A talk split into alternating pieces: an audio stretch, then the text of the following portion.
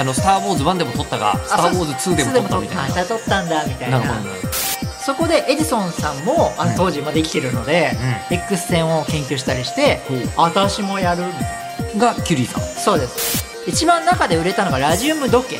時計。時計。科学のラジオ。ラジオサイエン科学のラジオ。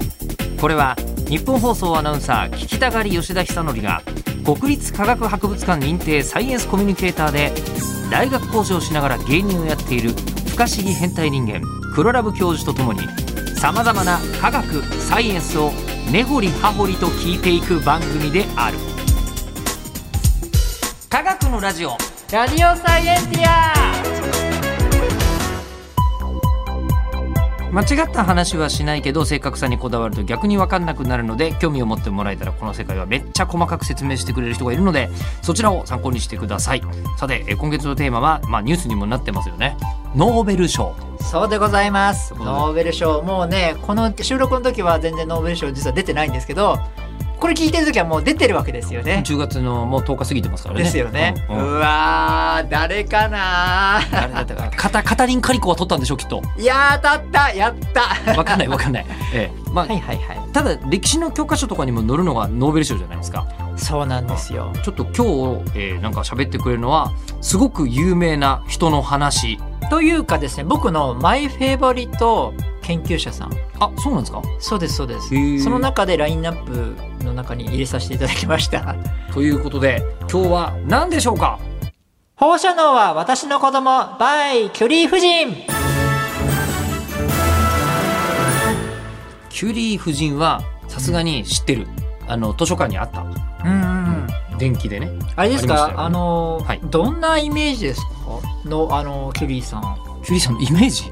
あれイメージはないですか？イメージは、えっと、めちゃくちゃ頭のいい女性はいあーなるほどなるほど。ざっくりそれぐらいの感じですね。この人はですねええ。あのちょっとね感情がちょっとね、まあ、ずれてたりもするし優しい女性でもあるしっていうイメージ。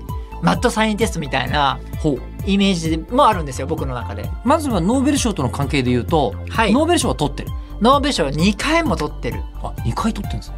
まあ1回取ったってすごいのに2回も取ってるってことは別々の研究で取ってるってことですよねあそうです。別々な研究ですけど、まあ、ほとんど同じ同じというか延長線上の続編。続編。はい。ええ。あのスター・ウォーズ1でも取ったがスター・ウォーズ2でも取ったみたいな。また取ったんだみたいな。なるほどなるほど。そんなような人です、はい。でこれは放射能の研究者さんでございます、うん。なんなんとなく聞いたことはい。そうなんですね。でこれあのーお子供も実は放射能の研究者さんなんですああそうなんですか？そうです。でしかもノーベル賞取った。のえあ親子で？親子。親子でノーベル賞。だからね、うん。僕の中ではあすごい家系なんだなって。推し科学者だと。はい思っております。そんなような研究者さん。え旦那さんも取ってんの？これ夫婦で取ってます。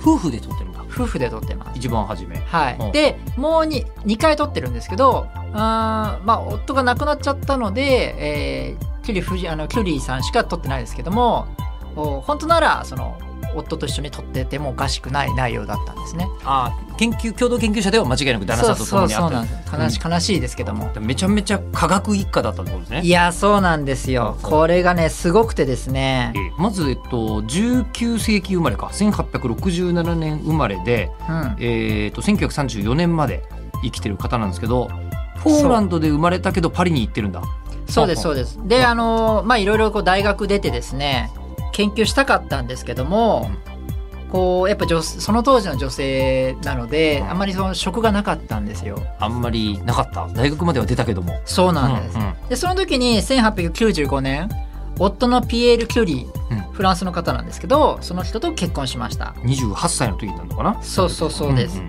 でえっ、とまあそのピエール・キュリーさんっていうのは専門学校で働いていたのでそのな物置というかその専門学校の物置が空いてたのでそこを実験室としてキュリーさんは働いてたっていうことですね。でその時その出会って結婚した旦那さん、うんあの物置も提供してくれた、はいはいはい。その旦那さんも科学者もうその時点そうですそうですそうです。ははい。っていうような感じでスタートしてたんですね。でこの時の時代ってうんあの発見されたばかりのこの不思議な光線にもみんなこう注目してたんですよ。発見されたばかりの不思議な光線。この時の時代っていうのはなんかレントゲン。レントゲンさんが見つけた X 線っていううんものでこう人体の内部がこうその X 線当てると骨が見えたり、うんうん。ひっていうようなことでこれすごいブームだったんですね。確かに、まあ、今まで見たことねえけどすごいねこれってことになりますもんね。でいろんな研究者さんがやっぱり注目のものをやりたやりたがるというか不思議なのでやるといろいろウランっていう物質から X 線が出てるとかうん。なんかいろんなものを調べて何かが出てるってことを調べ始めたんですうんね。でそこでエジソンさんもあうん。の当時まで生きてるので、うん。うん X 線を研究したりしてほ私もやるみたいな。うがキュリーさん。そうです。ほうほうほう。私もやってみようかしらっていうことで,、で研究者の地位を確立したいのでえー頑張ると。だからなんか大学にいたとかじゃなくて、うん。もう割と旦那さんと二人でもうやりたいようにやるぜ。最初はやってた。そうですね。最初は、うんうん。はい。でウランは見えない光を出し続けていてうん、うん。えーそのためにエネルギーがどこから出てるのかなんで光線から光線が出てるのか、なんかまあ見た感じだけで言うと人間の目には単なる石に見えるのに、うん。なんか X 線出てるぜみたいなものを見せちゃった。光そうなんか出てるから、ななんでだろうって。その供給源のエネルギーはどこなんだっていうことで、調べたりいろいろこうウランに熱をあげ与えたりとか、えーウランにこう湿らせたりして刺激を与えながらその時に出てる光線の強さを測ったんですね。でも全然何も変わらなかったんですよ。もうすごい正確にあの夫と一緒にうん。うんもう計算、えー実験して精密なことやっても全然変わらなかったんですね。でそこからいろいろこう導き出したんですけども光のお源になるエネルギーが存在しないっていうことはウランそのものから変化して光線が出てるんじゃないかっていうふうに、えー考えたんですね。えっと、その当時の原子って原子より下がないんですよ。原子は何でできてるかっていう世界ではなくて。つまりはえっとあのー原子ってものは分かってると。分かって原子っていうのはあるだろうと。あるだろう。ただ原子の本当は中身あるんですね。今陽子中性子とかいろいろあるんですけど。それは聞いたことあるさすがに。ただそれはまだでそういうのない分かってまだない分かってないんだ、はい。まだ人類は知らなかかった、なのでもう原子しかないのに原子が変化するっていうふうに言い出したんですね。ちょっと待てよって話にその頃になるんじゃないですか？その時代。そうなんです。なるよね。だって2000年まで2000年間の間うん。常識はそれだった。原子っていうのは変わらない、キュリーさんはいろいろ調べていくうちに、うん。いやこれ変わるんじゃないとおかしくないですか？っていうふそうですそうです。気づいちゃうことですよね。言い出しちゃったわけですよ、原子そのものが変わると。うん。でそれがあまりにもすごくて後のノーベル賞になります。世の中を変えた人なので。もう世の中、うん、人間人類の、えー、と物理の見え方が完全に変わっちゃったわけですよね。変わっちゃったわけです。それでね。はい。ほうほうほう。それであのまあそれそれその単位もその放射能その線も放射能っていう名前にしようとかそういうふうに言ってどんどんどんどん研究がどんどん進んで、うんまあ、そういうのでノーベル賞を取ったっていうことですね。いう感じでその後にどんどんどんどんじゃあ具体的に何が出てるのかっていうので研究を進めるんですね。あ先にまずじゃあ原子が変化するっていうのを指摘して、はい。で周りの人たちもなんかその論文見たら、うん。あこれこの説明で筋通ってるわってなっちゃってそうで世の中っていうか人類がもうキュリー夫人によって一回進化したの。一回進化進化してじゃあでも何が出てんの？っ何が出てんのよと。ていうのをここから調べ始めるんだ。僕たちにとったらもう分かりますけど当時の時代分かんない、ん。何が出てるかも分かんないわけですよね。うん。うん。で何かよく分かんないからこうそのなんかこう放射線の物質によってはそうなんか青白く光ってたりするんですよもう見た感じで何か出てるんですよ光が。うんうんでそれはよく分かんないから放射線というのに名付けたんですね。うん光線をラジオアクティビティっていうふうふうにして放射線っていう名前をつけたんですね。ラジオアクティビティって言葉を、えっとつけたのがキュリー夫人。そう放射能ってことですね、うんうん不思議な光放射線と言ったんですけども、うんそれを名付けたと。でウランよりすごい強い何か分かんないか光線が出てる物質がを発見したんですよ。ウランだけでもすごいのに。にうんでも当時分かっあのその時の時代で分かってたのが80個のぐらいの元素が分かってたんですけど明らかになんか違う物質だってことが分かり始めたんですね。ななんか分かんないけど未知な放射線元素が存在するだするはずだと。で、えー、と鉱石を砕いてなんか蒸留して成分を分離して4年の採血をもう4年の時間を得て調べた鉱石の量を8トンぐらい。八8トン。八トン。うん8トンも調べてようやくですよ。未知な物質 0.1g だけ放射線元素が取り出せたんですね。でこれをウランの100倍の物質があってこれラジウムって見えない放射線を出してたの。ラジウムって名付けたんですね。であのキュリーさんが。うんでそれがまたノーベル賞を取ります。このねラジウムっていうのはちょっと青白く光ってるんですよ。さっき言った通り、うんうん。研究が終わった、えー部屋の電気消す。そうするとちょっと青白く光る。まあ綺麗ねっていうことで多分世界初ですかね。あ放射能でイルミネーションを楽しんだ人。そうえ？えー？まあ綺麗っていうふうになってたんですね。まあ確かになんとなく綺麗な気がしないでもないですけど。でもそういうあので伝説というか残ってたりとかですね。あのただやばいっていうのはうん。まだわかんないってことですか、これね分かんないって言いたいんですけどただそれもちゃんと調べてんですよ実はキュリーさん。体にいいんだか悪いんだかみたいな例えばマウスとラジウムを一緒にさせたら9時間後に死んだんですね。もう、まあ、確実によくないない感じしませんかそれも でマウスの肺から放射線がもう白血球がもう破壊されていたんですよ。おうんお綺麗とか言ってる場合じゃない、ただですよただなんですよ。うんキュリーさんはおこれ僕ななんでこれ好きかあのキュリーさんが好きかっていうと研究者ってなんかこう自分の測定機器とかも子供のように見えちゃうんですよね。可愛い可愛い測定器例えば僕もそう思ってるんです実は。測定器可愛いと。かわいもう自分のなんか子供のように見えてるんですよ。でうん。論文も自分も子供のように見えたりするんですけど、うん。ちょっとそれな感じで、うん。なんかキュリーさんあのあ放射能は私の子供だからって言い切ってるぐらいなんですよね。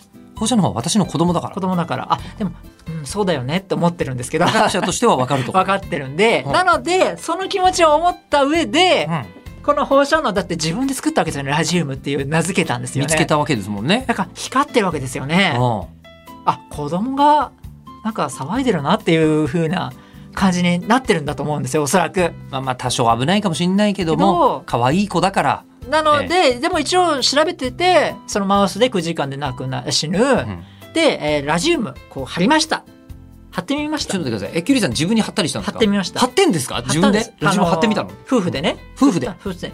で。撮った。うん。しばらく経ってから。うん。でジュックジュックして。いや怖い。ちょちょちょちょちょちょ。分析が。ちょいちょいちょいちょい。うん全然やばいじゃないですか。まあすごいいい傷ってなったんですよ。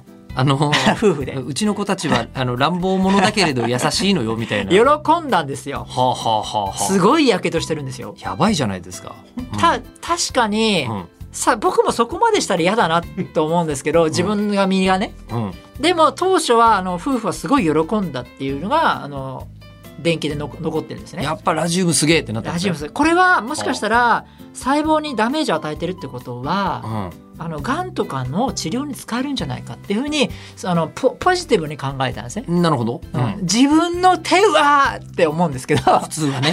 普通は思うけ普通はど思うんですけども。純粋科学者の脳からすると人類発展するかもみたいなこの瞬間に思う。でしかも親だからでしょうね。放射能の。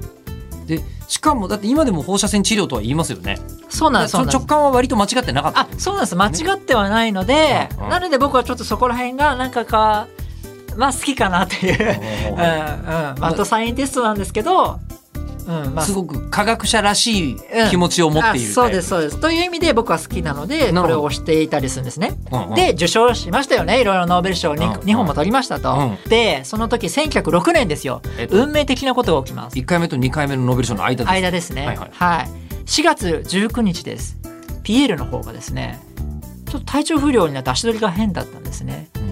なんと馬車にひかれて交通事故で亡くなってしまいました。え馬車に引かれて亡くなってるんですか？あのその直直接な原因はそうなんですけども、多分体調不良えでえちょっと放射能にやられてるはずだと思うんですけど、フラフラしてたと。ふらついてしまって、ちょっと体調悪かったのでそうなったと。でこれもうね、キュリー夫人めちゃくちゃ好きだったわけですよね。うんまあねだって自分のために研究室も用意してくれて用意して一緒に研究して。そうです。ですもんね。なので愛しの人が死んでしまってショックが強すぎてですねもう決めました。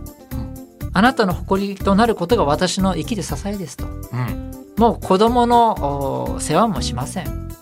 一気にもうずっと深夜3時まで4時ぐらい実験します実験しまくる女に変わります。こっから。今までもかなり実験しまくる女だった感じしますけどでもうやっぱりよりフルスロットルになるフルあの子供の世話はちゃんとしてたんですけどもう全然しなくなるぐらいフルスロットルですね。うんもう飛行機で言ってムッっていうぐらい。はあ。そのぐらいもう実験しまくってですね。うん。だからもうそこでさらにあもう私の子供のあのラジウムとかを育てなきゃっうん。ていう多分印象になったんでしょうね。うんモードになっちゃったのね。モードになっちゃったと。うん。でもうででノーベル賞、まあ、この頃また受賞したわけですよね、まあ、その後にいっぱい頑張った後に。だからもう世の中ノーベル賞ブームにな放射能ブームになっちゃったんですよ。なのでいっぱいラジウムを使った商品いっぱい出ます。え？え？え？そんなもんなの？ラジウムって。当時は驚くような商品ばっか出ます。そうなんですか？一番中で売れたのがラジウム時計。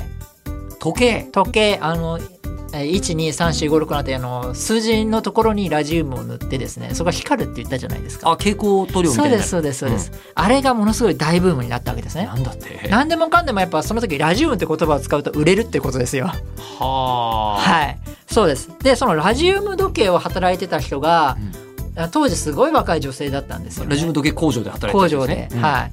で、その、えっ、と、数字を1、2、3って筆を書くときに、こう舐めて、こうやってたわけなんですよ。なるほどで、その舐めてたのがちょっと良くなかったわけですねい。やーあの普通の絵の具でもよくないよね でその時にキュリーさんも体内に入ると取り除けませんので、えー距離を離れることが大事ですねっていうふうになんか冷静に答えたんですけども、うんうんうんあそうなんかいっていうやっぱ良くないんかいっていうふうにだんだん世の中になってきたんですね。時計とかで身につけてる場合じゃないってことになってくるわけですよね。えーまあでもそこまあそうですねはいでもだんだんそういうふうになってきたんですけども、うんまあ、世の中的にはもう放射能は使うのやめようみたいなかまあいい普通のところで使うのは良くないんじゃないかみたいな話になってたんですね。うんっていう時代です。でもやがてマリーさん自身もおかしくなってき体がおかしくなってきて66歳でえー亡くなるんですけどその亡くなる直前にもしかしたら白内障とかで歩くのもできないんですけどもラジウムのせいかもしれないのって友達に言ったんですよ。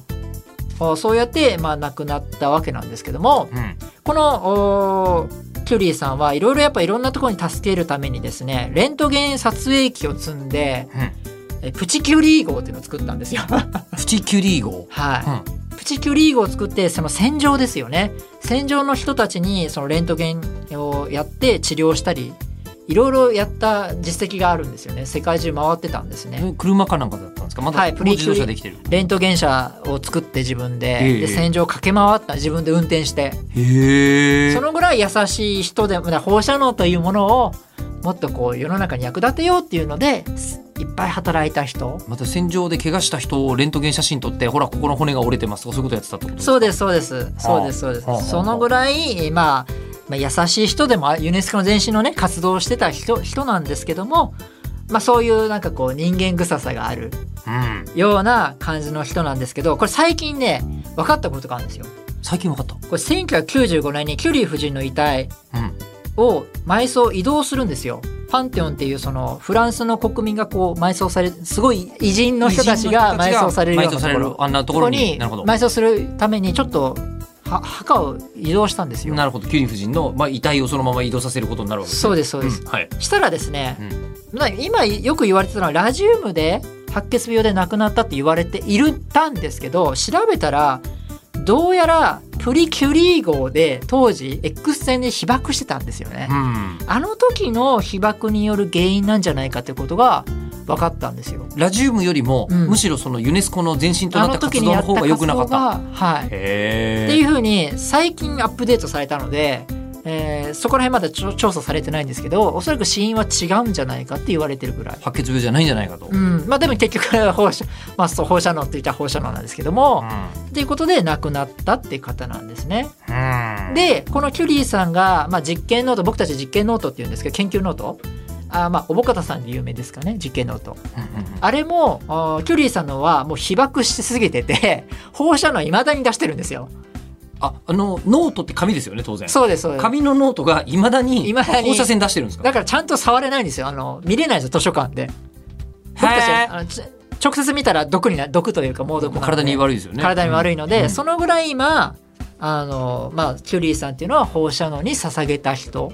はあ。でしかもこのこの子供その全然子供を育てなかった人なんですけどだんだんこの人も研究者さんになる放射能研究者さん。あ親をでも親としては慣れとも別に言ってないんでしょうねきっとね。自然になっちゃったのかな。ですかね、まあ二人二人いたんですけどはいはい。一、人がなるんですね、うんうんうんイレーヌ・キュリーさんっていうのがいて、娘ね。はい、うん。でイレーヌの夫も放射能の研究者さんでお。この2人でノーベル賞をまた取ります。あら親子2代で。そしかも夫婦としては親夫婦も娘夫婦も。うそうです。はこの時はアルファ線っていう中とか中性子線っていうなんかまあ違うなんか変なぼやつを原子核に打つとあの人工的に、えー物質がまた新たに作られるねみたいな物質えそういう研究内容で作ってきたんですけども、あはいはい。それで受賞します。うん。はい、でもこのイレーヌ・キュリーさんも58歳で亡くなるんですね。うん。で一人だけ研究者じゃない人がいたんですけどあキュリーさんの子供が、うんうん。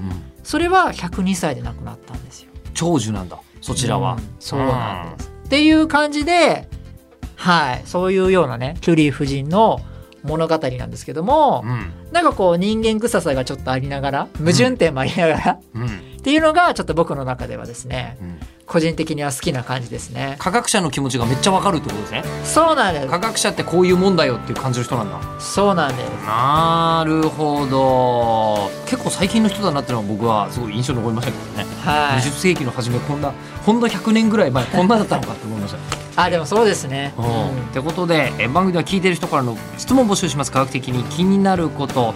黒ラブ教授に聞きたいこと感想などは科学アットマーク 1242.com まで送ってください。ではまた次回吉田久典と科学は子供黒ラブ教授でした。科学のおやつのでかいねかなり